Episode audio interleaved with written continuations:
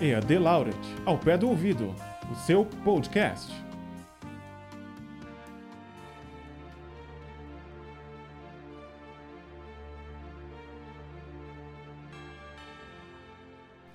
Olá, estudante! Seja bem-vindo ao podcast do EAD Laureate. Meu nome é Maurício Moraes. Nós vamos falar sobre o processo de seleção, o código secreto. E a partir disso, eu gostaria de confessar uma coisa aqui às duas pessoas convidadas para participar com a gente.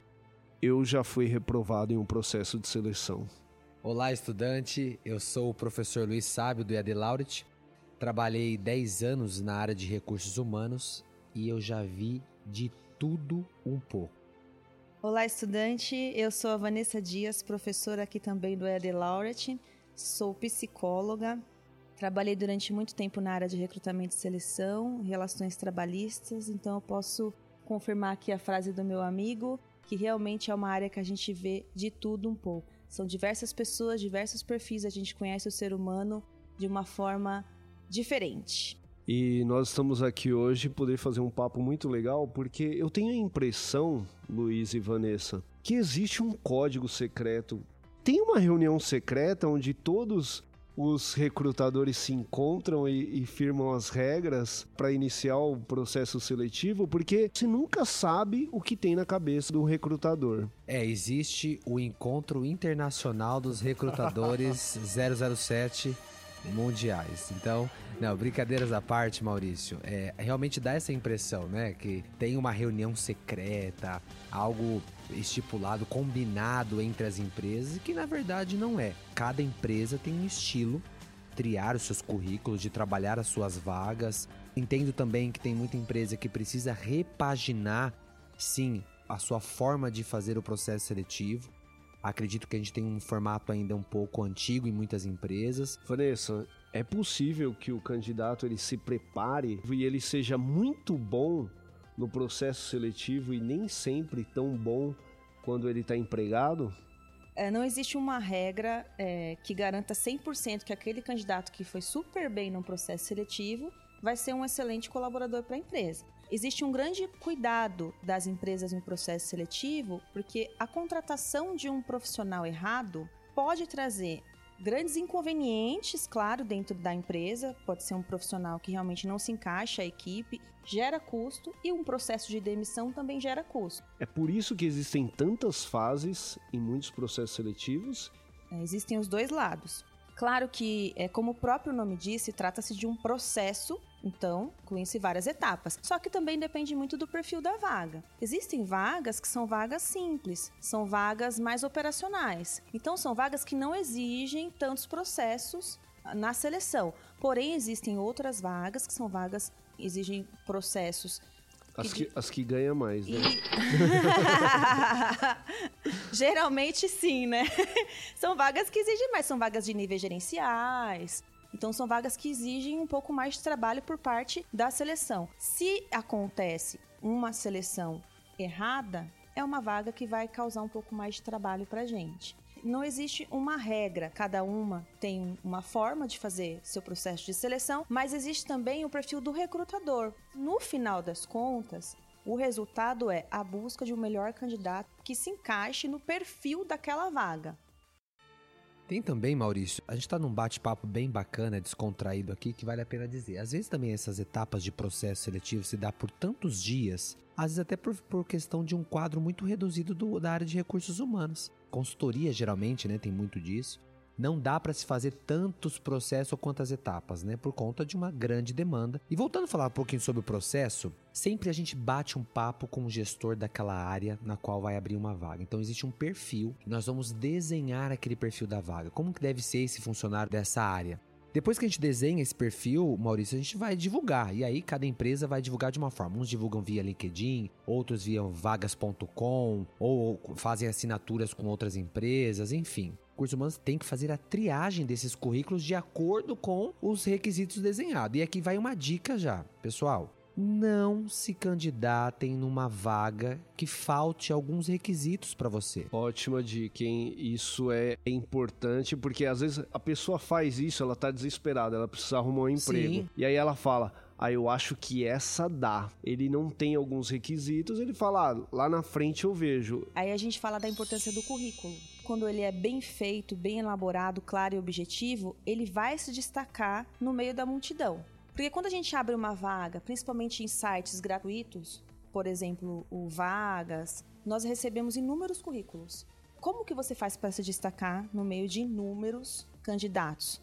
O seu currículo é a primeira coisa que a gente vai ver. A primeira impressão que a gente vai ter a seu respeito é o seu currículo. Você ser extremamente sincero no seu currículo, você se candidatar somente às vagas que se encaixem com o seu currículo, procurar ser o mais transparente possível. Qualquer atividade que você incluir que você não tenha experiência ou que não seja real, isso vai complicar para você no processo de seleção. Porque uma hora a verdade vai aparecer. Sim, e outra, Maurício, é até interessante falar porque as pessoas têm realmente o código secreto de imaginar um monte de coisa. Hoje as grandes empresas, ninguém mais recebe currículo físico. Hoje é tudo via sistema. Então hoje eu não fico olhando 7 mil candidaturas currículo por currículo. Isso não existe mais. É surreal. Por mais que as pessoas acham, não, deve estar lá vendo meu currículo. Não vê. Por isso que a importância de quando você está adequado, tem todos os requisitos daquela vaga, você se candidatar, por quê? Existem travas no sistema. Então, quando eu vou fazer uma trava no sistema, eu coloco lá que eu preciso de pessoas com inglês fluente. Só numa dessa, eu já elimino uma boa parte do meu banco. Por isso que não vale a pena falar, não, essa aqui eu vou colocar, eu vou me candidatar porque vai que me chamam não vai chamar, porque é trava e o sistema vai buscar. Então, ó, eu quero pessoas que residem até X quilômetros da empresa, eu quero pessoas que tenham, eu quero pessoas que tenham um pacote Office, um Excel avançado, e isso eu vou eliminando pessoas. E numa dessa, quando eu vou puxar o meu banco de currículos, eu vou puxar de acordo com o perfil que eu desenhei. E a necessidade de ser sincero, mais do que encontrar uma vaga, é você estar adequado a exercer a função que você se candidatou. Sim, é porque aí a gente, de acordo com essa triagem, nós vamos convocar as pessoas para um processo seletivo. Depois tem a entrevista e depois vem aí a seleção. Quem que nós vamos selecionar desse grupo?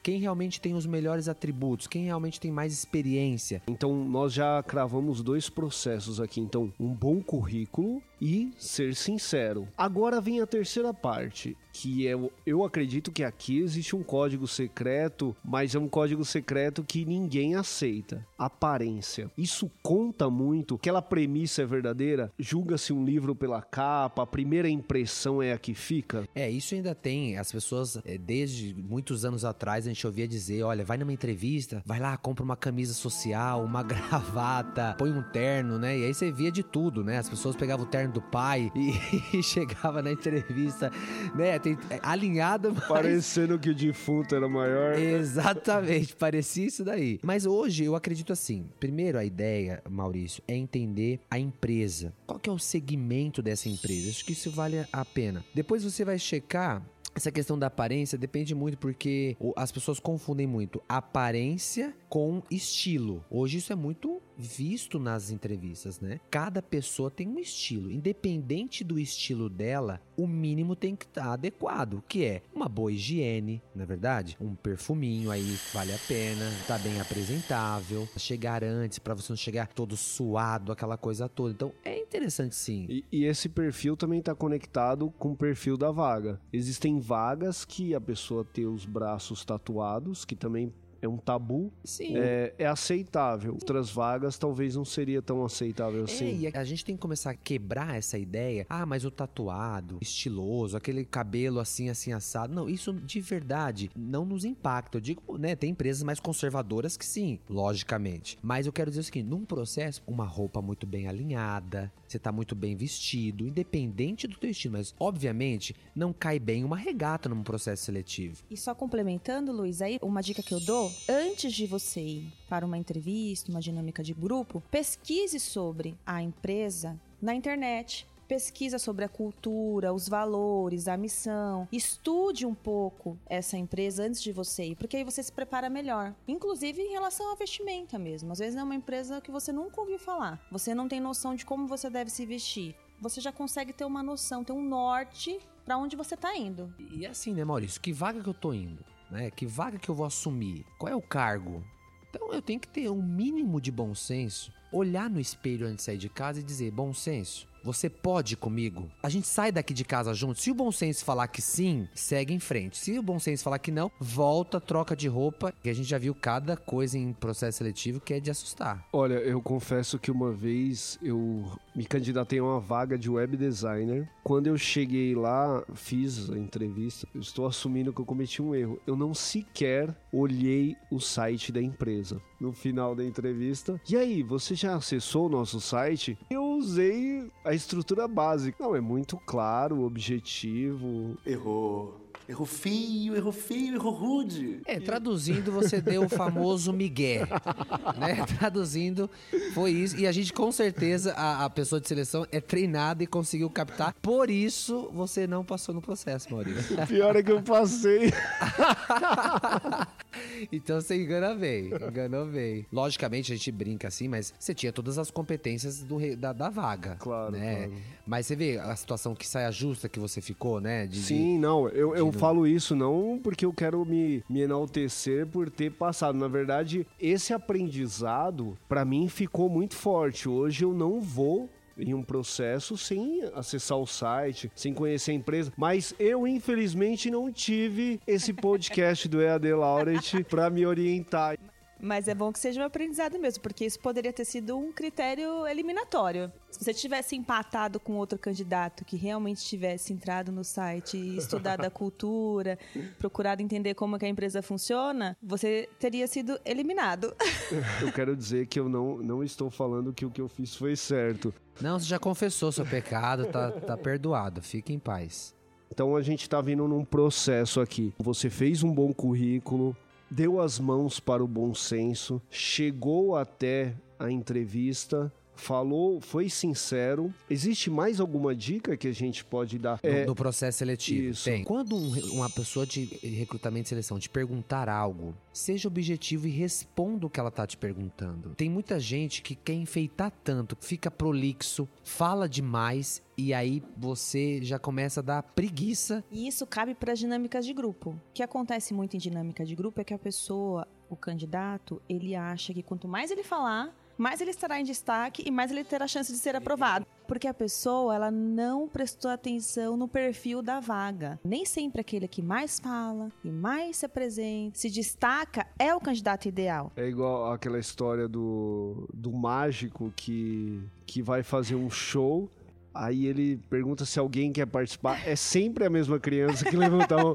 Aí ele, alguém, alguém mais, e a é, criança fica isso. pulando na frente dele. Você sim deve falar quando é solicitado, mas quando você fala muito, porque você às vezes a gente fica nervoso, a gente fica afobado, mas isso pode prejudicar o seu desempenho também com os colegas. O espaço que o colega tem para falar, entendeu? Então são coisas que você precisa tomar muito cuidado e ficar muito atento. Até que ponto eu posso falar sobre isso e até que ponto eu não estou invadindo o espaço do outro. Né? Isso é uma coisa interessante. Eu sempre tive a sensação de que numa dinâmica de grupo, aquele que levantasse a mão primeiro primeiro, aquele que fosse mais solícito. Tem iniciativa. Algo que é. eu aprendi agora também. Mas ó, Maurício, eu tenho uma dica que é assim, é uma dica que é de ouro essa. Ela é simples, mas ela é de ouro. Geralmente está num processo seletivo dentro de uma sala e aí cada pessoa vai falando, né? Tem aí cada um vai falando. Cuidado, porque o corpo fala o recrutador não está olhando só quem está falando, ele está olhando a sala inteira. E é muito comum num processo, enquanto um fala, o outro está totalmente desconexo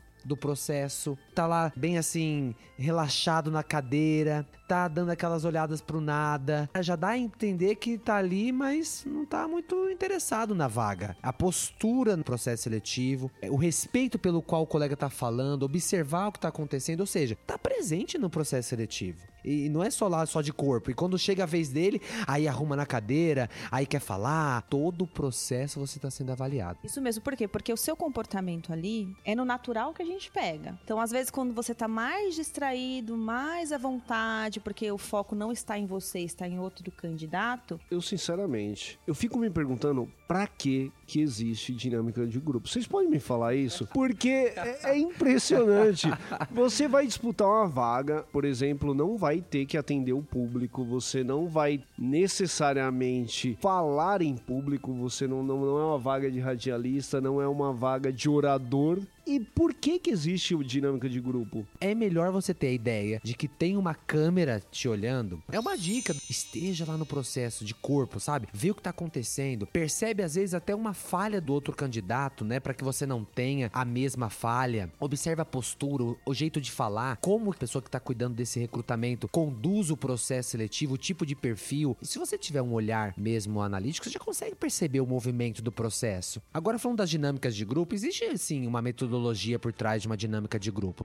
É, até mesmo porque é, você avaliar a pessoa, como que ela se comporta no grupo, eu não me comporto assim em grupo, eu estou me comportando assim porque eu estou sendo avaliada e estou numa dinâmica. Mas tem um pouco disso também. Tem, tem um pouco disso. É verdade. Vale ressaltar que nem todas as vagas nós fazemos dinâmicas de grupo. Existem Tá, vagas que não existe essa necessidade. Por exemplo, vagas mais gerenciais, né? Nós não costumamos fazer dinâmicas de grupo. Vagas mais operacionais, Call center. O número de candidatos é grande. A pessoa vai trabalhar num ambiente repleto de outras pessoas, então ela vai ter sempre alguém ali do, de um lado do outro, na frente atrás. Então avaliar como que ela se comporta em grupo é fundamental. Porque no processo seletivo a gente avalia também o comportamento da pessoa em grupo, porque isso vai nos dizer como que ela vai se comportar dentro da empresa, com os colegas de trabalho, se vai ter respeito ou não pelo próximo, e isso ajuda a empresa para manter um ambiente saudável. Então as pessoas elas trabalham num ambiente cheio de outras pessoas. Então depende da vaga, existe sim uma importância muito grande na dinâmica de grupo. É totalmente compreensível que as pessoas, quando vão, elas não entendam por quê, porque é incômodo. Ninguém gosta de ser avaliado e muito menos avaliado em grupo. E também por medo da exposição. As pessoas não gostam de ser expostas. E aí, quando você vê uma pessoa do seu lado falando das competências dela, da experiência dela, e você observa que ela tem mais experiência que você, você já começa a ficar meio coagido. E aí que você tem que virar o jogo. Porque se você tá ali, se você chegou até ali, você foi selecionado para estar ali. Então as pessoas precisam ter mais segurança na dinâmica. Boa dica da Vanessa, viu, Maurício? Segurança, pessoal. Não chegue lá se achando o bichinho da goiaba. Vá, porque você chegou até ali, você pode alcançar e chegar até o fim. Tem que ser natural. Você tem que se comportar exatamente da forma que você é, sem encenação. Chegar num nível de postura que você acredita que aquele ambiente, a partir de uma análise, ele é apropriado para esse ou aquele comportamento. É assim, né, Maurício? Qualquer lugar que você vai, você tem que se adaptar ao ambiente, né? Se eu tô numa festa de casamento, eu me comporto de uma forma. Se eu estou num velório, eu tô num outro comportamento. E aí tem pessoas que parecem que não tem essa trava. São papéis sociais. Eu estou num processo seletivo. Você não tem que encenar. Você tem que ser, no mínimo, educado. Entender o ambiente que você está. Então não é, a gente não tá pedindo pra que você seja um ator global, de forma nenhuma, até porque isso depois, passa os dias, isso cai por terra. Passa. Agora, é saber se comportar. Que ambiente eu estou? Será que agora é hora de eu fazer esse tipo de comportamento? Será que agora é hora de eu relaxar numa cadeira? Será que agora é hora de eu ficar fazendo bico? Qualquer situação da vida. Eu tô numa sala de aula, eu tenho que ter uma forma de me comportar. Eu vou num- numa igreja, eu tenho uma forma de me comportar. Então, é os comportamentos do dia a dia. Quando a gente fala, você tem que ser su- super sincero, você é porque assim, você precisa ser transparente. Você não pode mentir nem omitir algo que diz respeito às suas competências profissionais, entendeu? A gente não tá falando pra você incorporar um personagem e fingir ser alguém que você não é, porque naquele ambiente exige isso. Você precisa ser transparente e você não pode mentir, fingir ser uma pessoa que você não é. É disso que a gente tá falando. Eu fico imaginando, vocês estão frisando essas dicas porque vocês já viram muita coisa Nossa. no processo de RH. Meu Deus. O, o que de mais absurdo vocês viram, por exemplo, em questão de comportamento, aparência, que vocês possam compartilhar com a gente? Vai, Vanessa.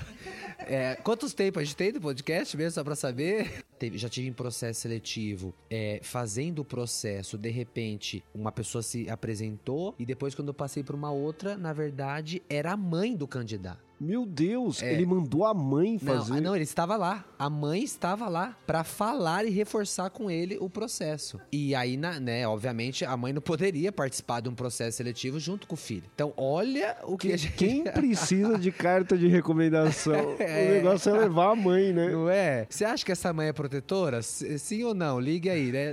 Lógico, então, assim, olha que absurdo. Não soube se expressar na vida, não sabe se colocar. E aí eu preciso levar uma pessoa pessoa, preciso levar a mãe pra me amparar num processo seletivo. Não foi contratado.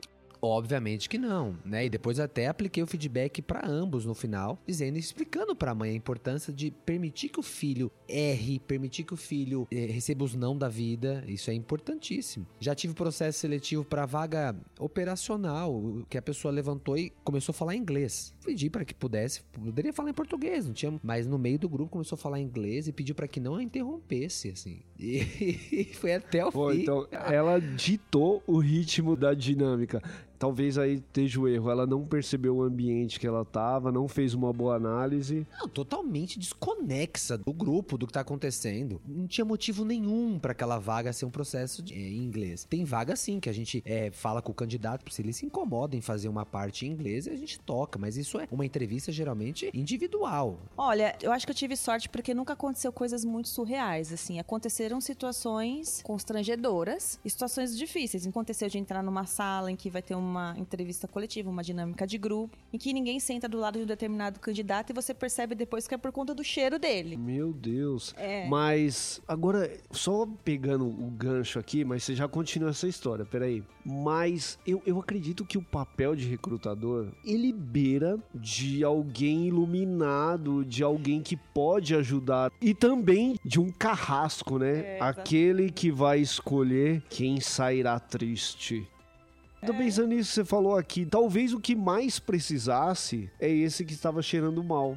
Então, faz todo sentido isso que você está falando, mas as pessoas precisam entender que a gente trabalha para uma empresa. Precisa também enxergar as coisas como dono do negócio. Então, não tem como a gente levar para o pessoal contratar alguém que está com mau cheiro numa seleção porque a gente quer ser bonzinho e aquela pessoa precisa mais do que os outros. Talvez não fosse descartado por conta do cheiro, se ele apresentasse todas as outras competências que a vaga exige e se encaixasse perfeitamente no perfil da vaga. Se isso fosse uma recorrência, se é um problema, são várias coisas que a gente tem que analisar. Mas assim, como selecionadora, você entrar numa sala em que ninguém senta do lado de uma pessoa e aí você começa a entrevista e você percebe um cheiro e que o cheiro vem daquela pessoa, é muito difícil, porque a gente tem que ser profissional. É, porque ao mesmo tempo você não pode expor aquela Não. pessoa. Não, não pode. Não pode expor e aí você tem que entrevistar e tem que fazer todo o processo. Você também precisa vezes a gente precisa, quando a gente entra para fazer um processo de seleção, a gente entra pano em branco. Então você deixa muitas vezes as suas crenças pessoais, tudo que é muito pessoal para você, da porta para fora. E quando você entra, você vai estar ali como um profissional, avaliando o que é melhor para a empresa. E isso também é importante que as pessoas entendam isso.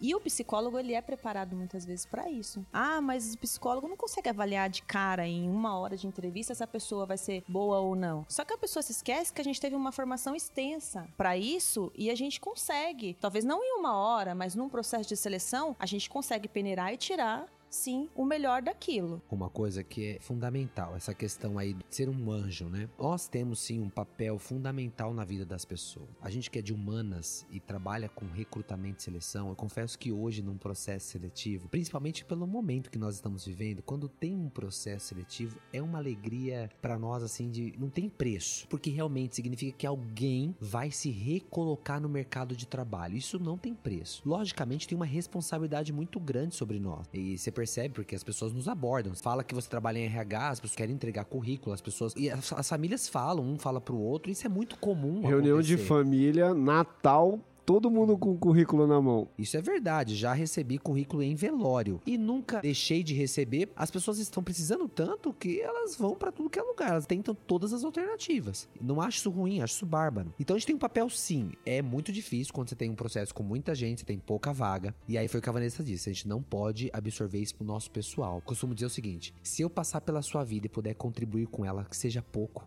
seja uma vaga, que seja um sim, eu tô muito feliz. E a gente recebe muitos obrigados até hoje de, de- desses processos. Rolam uns presentes. Porque eu fico imaginando, porque eu já passei pela situação, obviamente, de receber aquele telefonema tão esperado. E na hora que você recebe o, o telefonema, é uma alegria gigantesca pra quem recebe. Eu acredito que pra vocês também. Não, esse momento é único. Quando você liga pro candidato falando que ele foi aprovado, eu já vi a família inteira comemorar, todo mundo gritando no fundo do telefone. Já ouvi o candidato chorando na hora, começar a agradecer. Já vi tudo isso. Isso não tem preço. Eu falo que é a melhor parte, porque quando você liga e dá um retorno negativo, eu acho importante ter, porque a pessoa precisa saber se ela foi aprovada ou não, porque não tem nada mais angustiante do que alguém esperando a resposta de um processo de seleção. Podemos dizer que não é uma prática muito comum, né? É, infelizmente não. É, O normal é um e-mail para você posicionar a pessoa. O ideal, o mundo ideal seria uma ligação, um feedback, por que, que ela não foi aprovada, o que, que aconteceu, mas nem sempre isso é possível. Ainda mais num processo enorme, não tem como. Que o mínimo de respeito que você pode ter é mandar um e-mail falando que a pessoa não foi, e a pessoa também já se desconecta disso, parte para outra e segue em frente. Mas você dá um retorno falando que a pessoa foi aprovada é muito gratificante. Principalmente, por exemplo, tem situações específicas.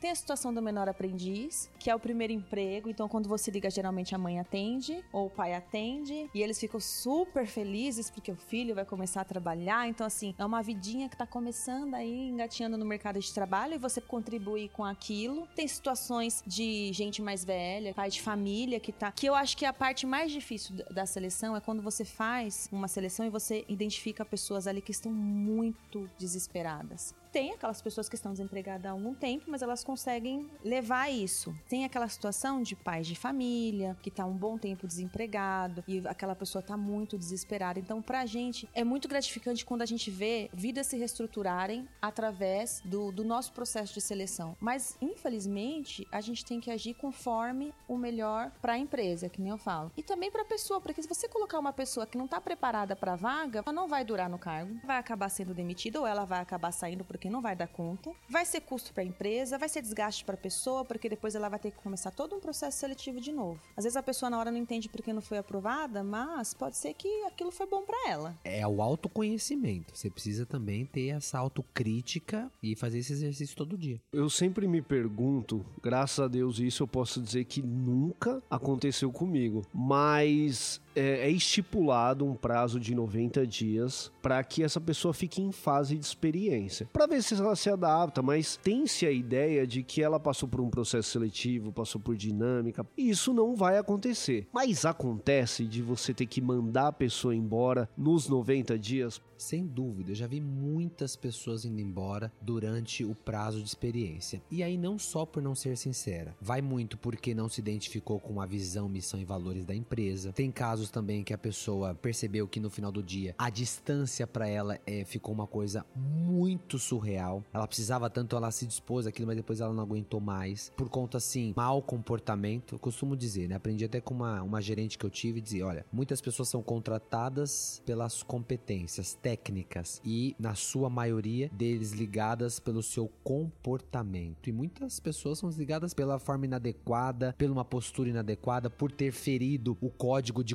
e ética da empresa. Tantas coisas graves como questões comportamentais ou de não adequação ao cargo ou não se adequou à gestão. Porque nós estamos trabalhando com humanos. Então é uma coisa que a gente tem que entender. Então a gente não tem controle sobre isso. Lembrando que eu acho que é uma coisa que a gente precisa destacar que existe a participação do gestor da área nessa nesse processo de seleção, nessa integração. Pode ser que dê super certo? Pode. Tive casos de pessoas que eu contratei, a pessoa cresceu e hoje a pessoa inclusive é líder de área, alguma coisa assim. Mas pode ser que não dê certo também. E a gente tem que estar preparado para isso. Quando isso acontece, o que, que nós temos que fazer? Claro, a gente vai verificar se houve alguma falha nossa no processo de seleção, claro, porque é uma maneira da gente se reavaliar. O que, que a gente pode ter feito que passou despercebido? Mas pode ser que não houve falha nenhuma e que simplesmente foi por conta da pessoa mesmo que isso aconteceu. Então a gente tem que estar preparado para isso. Qual é a pior coisa que alguém pode fazer em um processo de seleção? O recrutador, ou você tá dizendo o candidato? v- vamos começar pelo candidato, depois a gente vai pro Senhor do Destino. Também, nó- né, nós também erramos, né? Muito, por sinal. Vamos lá. Falar mais do que deve, como eu falei, essa coisa de ser prolixo, postura. Acho que o chegar atrasado Deixa eu só complementar a Claro. questão. Um forte aperto de mão, olhar nos olhos. A ausência disso é um erro grave? Eu não vejo como um erro grave, não. Se ela tem essa forma, se isso é, é natural dela do dia a dia, problema não. Eu nunca me, me apeguei tanto a isso. Logicamente, numa entrevista individual, essa primeira impressão, essa chegada, essa postura, esse sorriso, que a gente leva em conta. Tem uma coisa muito chata. A tecnologia ajuda e também atrapalha. Desliguem os celulares na hora da entrevista. É o mínimo que a gente pede. Mas desligar é inclusive não pôr no vibra, né? E na hora que ele toca, a pessoa arregala o olho, tá louca de vontade de atender e não pode atender porque tá no processo. Então é melhor desligar. Exatamente. E até mesmo porque, naquele momento, você precisa entender que aquilo é o mais importante. Se você não pode ficar por uma hora com o celular desligado, como que você vai trabalhar?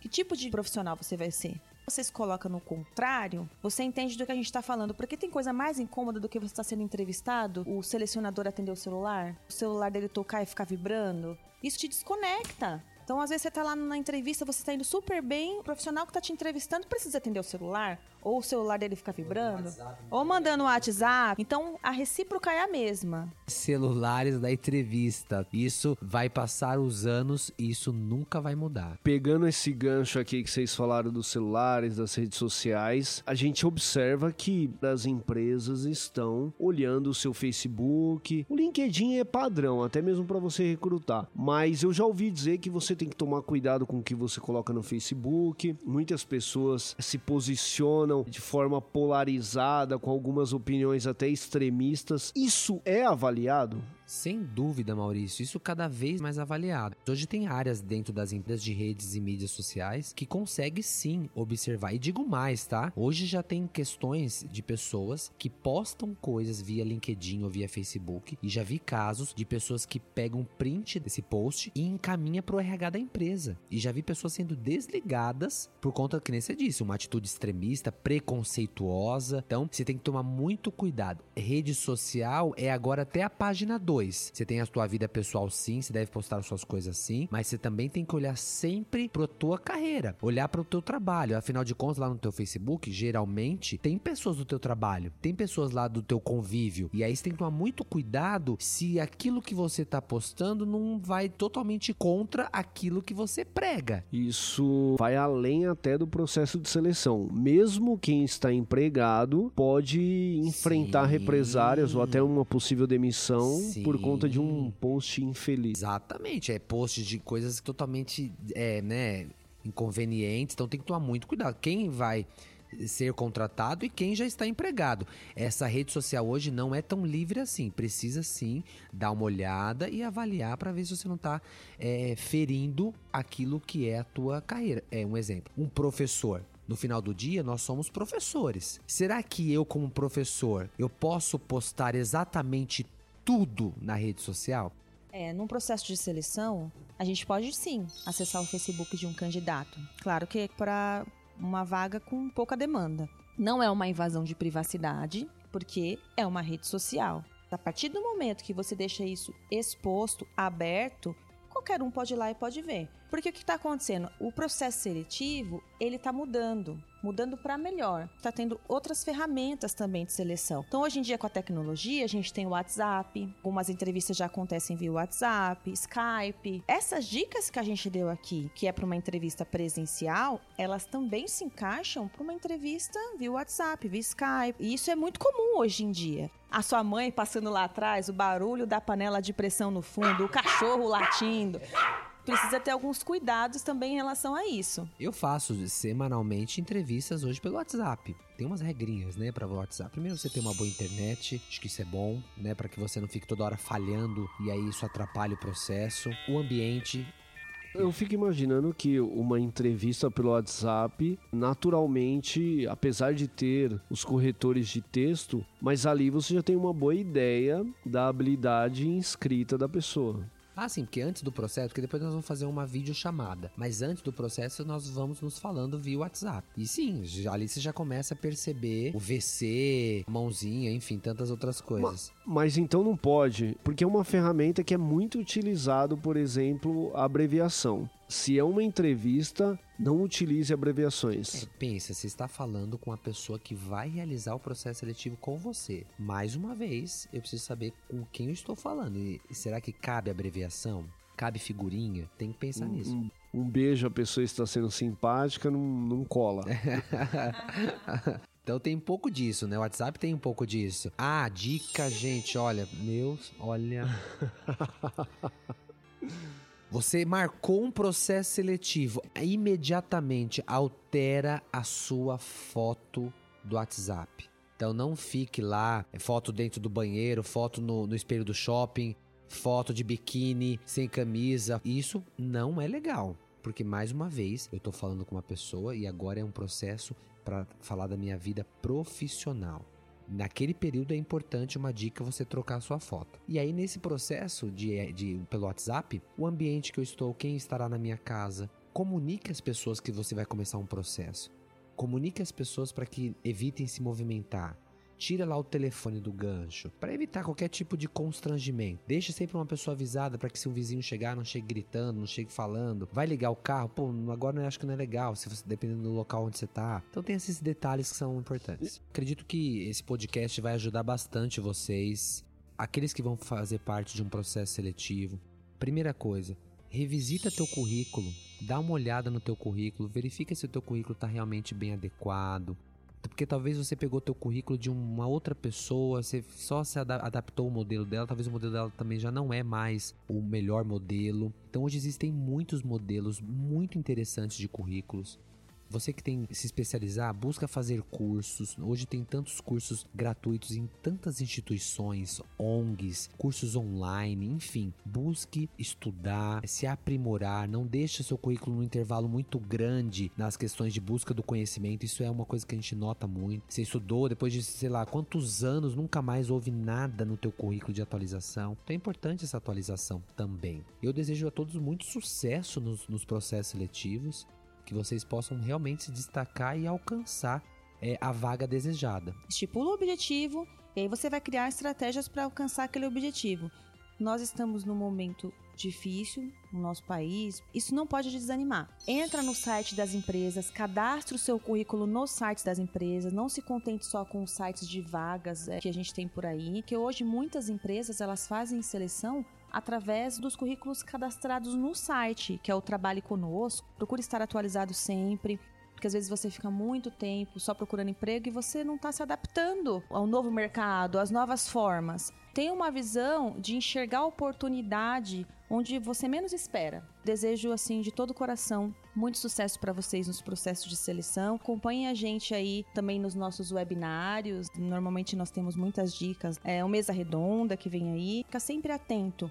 Bom, eu que tenho que agradecer ao professor Luiz, à professora Vanessa, foi fantástico. Tenho várias perguntas, mas eu, eu vou propor a eles nós fazermos um outro podcast, porque é um tema muito amplo, tem muita coisa que a gente pode fazer, e eu tenho certeza que as dicas dadas aqui são extremamente valiosas para você que é nosso estudante. Essa é a maneira do EAD Laureate fazer a sua contribuição aos seus estudantes ead.br, no Facebook, o canal do webinário, o canal do Gira Gira. Eu tenho certeza, não existe fórmula, mas você se capacitar é a melhor maneira de estar próximo de um emprego. E não existe melhor forma de fazer isso do que você está fazendo um curso superior, um curso de pós-graduação, e a Laureate oferece isso, o EAD Laureate oferece isso em diversas áreas do conhecimento. Então fica aqui o nosso convite também para você conhecer um pouco mais dos nossos cursos. Você que é graduando, de repente uma pós-graduação, você que é pós-graduando, de repente uma outra pós, ou indicar isso para um amigo. E agora, finalizando este podcast, eu gostaria de convidar você a participar conosco desta produção, que eu espero que seja a primeira de muitas. Como é que você pode participar? Envie um e-mail dando dicas e sugestões para mauricio.moraes@eadelaurete.com.br. E aqui fica o nosso muito obrigado. Até a próxima. Este foi mais um episódio do EAD Laureate ao pé do ouvido, o seu podcast.